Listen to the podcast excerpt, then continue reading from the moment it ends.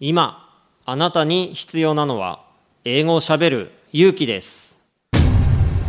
西澤ロイの英語でスピーカー。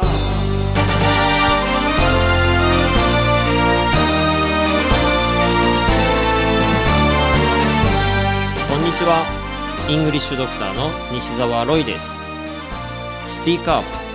これは英語が少しくらい下手でも間違っていても大きな声でしゃべるとか堂々と意見を言うという意味です。英語は喋らないと絶対に使えるようになりません。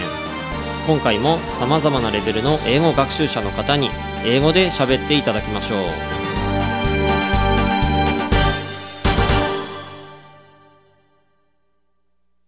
今回のゲストはニューヨーク州弁護士のリッキー徳永さんです。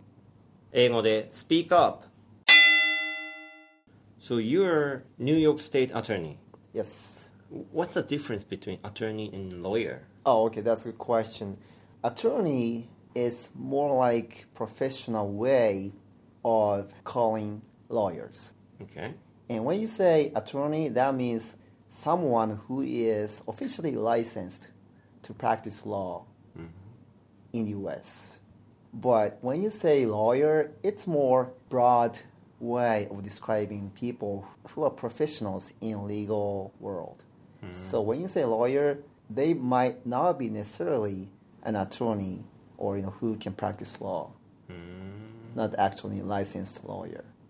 So uh, my experience was that you know when I was studying English in the U.S. Uh, when I first went there, and I told them, uh, you know, hey, I majored in law in Japan, and they started calling me, oh, so you're a lawyer. They say that actually. So whoever you know who study law or you know who actually does any you know legal work, they call them lawyers. It might not be very you know official way, but they actually say it. But never say you know attorney just you know just because they study law. So the biggest difference is either or not they have license to practice law or not. Another difference between attorney and lawyer is uh, where actually you are. So when you say attorney, it's more common in the U.S. If you go to uh, UK or Australia or some other countries outside the U.S., they don't usually say attorney. So speaking lawyer, I'm uh, you know I'm calling myself steak attorney, State attorney, not Yes. state attorney. not state steak. What do you mean? Well, it doesn't mean anything. Just uh, you know, I just made it up. what does it mean? Okay, uh, that means nothing.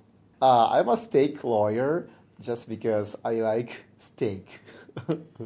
Like steak. You mean Yes. like beef steaks? Beef steak, yes, ribs, sirloin, whatever it is. I love steak. I eat steak every day, Every day. almost every day. Wow. You're making a lot of money. Oh well, no, no, I'm just spending too much money on it.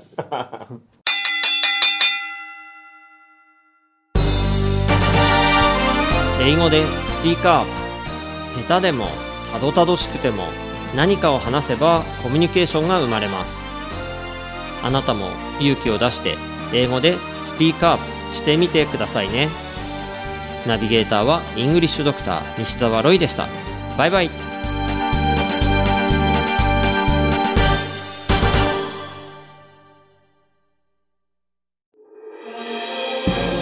き方に秘訣あり。イングリッシュドクター西澤ロイが日本人のために開発したリスニング教材リアルリスニング。誰も教えてくれなかった英語の聞き方の秘訣を教えます。